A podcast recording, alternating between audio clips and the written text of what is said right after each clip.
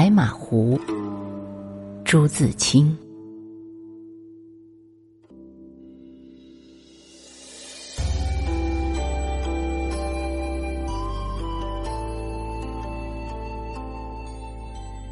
今天是个下雨的日子，这使我想起了白马湖，因为我第一回到白马湖正是微风飘萧的春日。白马湖在永绍铁道的义亭站，是个极小极小的乡下地方。在北方说起这个名字，管保一百个人，一百个人不知道。但那却是一个不坏的地方，这名字先就是一个不坏的名字。据说从前有个姓周的骑白马入湖仙去。所以有这个名字。这个故事也是一个不坏的故事。假使你乐意搜集，或也可编成一本小书，叫北新书局印去。白马湖并非圆圆的或方方的一个湖，如你所想到的，这是曲曲折折、大大小小许多湖的总名。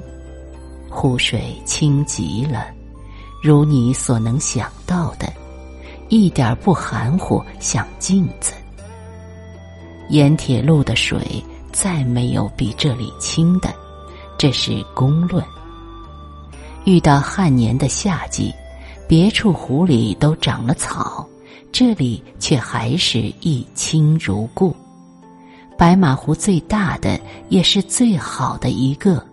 便是我们住过的屋的门前那一个，那个湖不算小，但湖口让两面的山包抄住了，外面只见微微的碧波而已。想不到有那么大的一片，湖的境里头有一个三四十户人家的村落，叫做西徐坳，因为姓徐的多。这村落与外面本是不相通的，村里人要出来得撑船。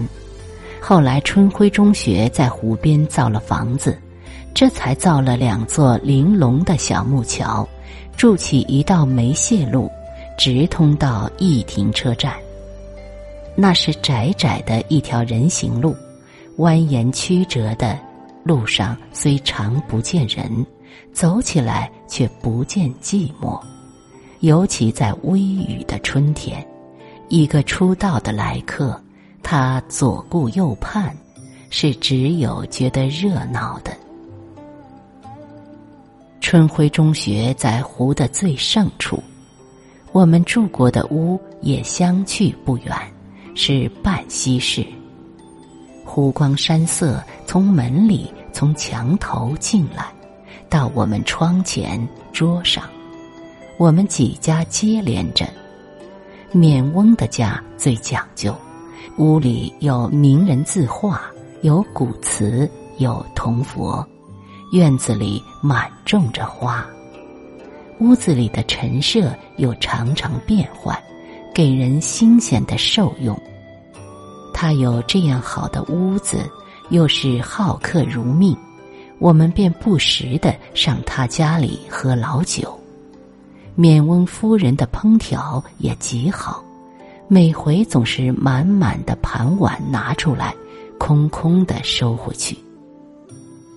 白马湖最好的时候是黄昏，湖上的山笼着一层青色的薄雾，在水里映着参差的模糊的影子。水光微微的暗淡，像是一面古铜镜。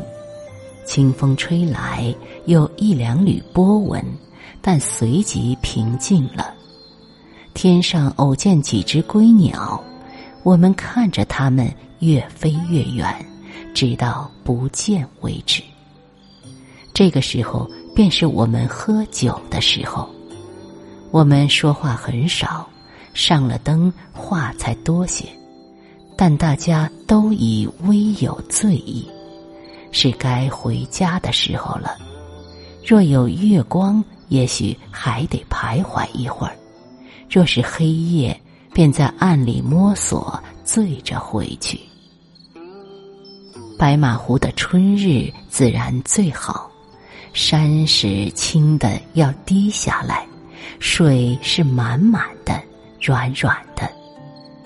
小马路的两边，一株见一株的种着小桃与杨柳，小桃上各缀着几朵重瓣的红花，像夜空的舒心。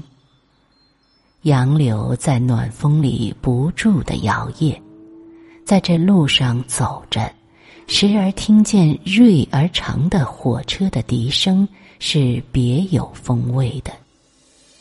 在春天。不论是晴是雨，是月夜是黑夜，白马湖都好。雨中田里菜花的颜色最早鲜艳，黑夜虽什么不见，但可静静的受用春天的力量。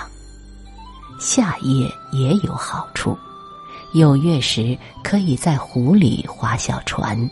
四面满是青霭，船上望别的村庄，像是蜃楼海市，浮在水上，迷离长恍的。